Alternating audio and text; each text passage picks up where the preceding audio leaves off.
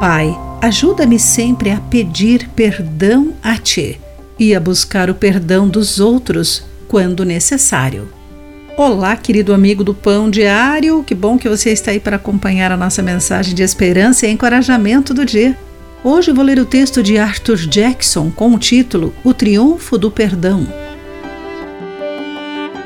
Mac lutava desesperado contra o abuso de drogas e o pecado sexual.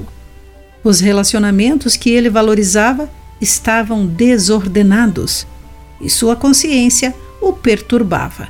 Sentindo-se miserável, ele foi a uma igreja e pediu para falar com o pastor.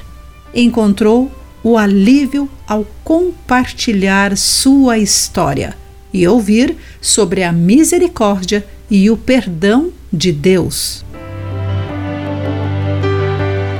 Acredita-se que Davi escreveu o Salmo 32 após praticar o seu pecado sexual.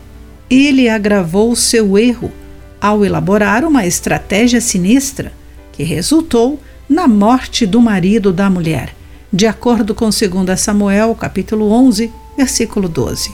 As consequências desses terríveis acontecimentos permaneciam.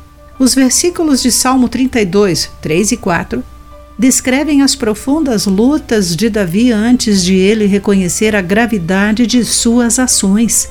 Os efeitos atormentadores do pecado não confessado eram inegáveis o que o aliviou? A confissão a Deus e a aceitação do perdão que o Senhor oferece. Que ótimo lugar para começarmos!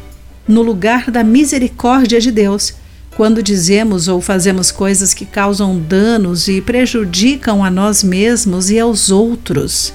A culpa do nosso pecado não precisa ser permanente. Há alguém cujos braços estão abertos para nos receber.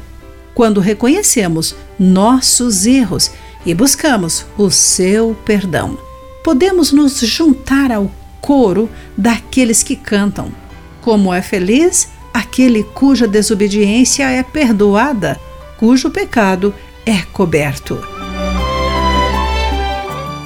Querido amigo, como aconselhar alguém que está lutando contra a culpa? Pense nisso. Aqui foi Clarice Fogaça com a mensagem do dia.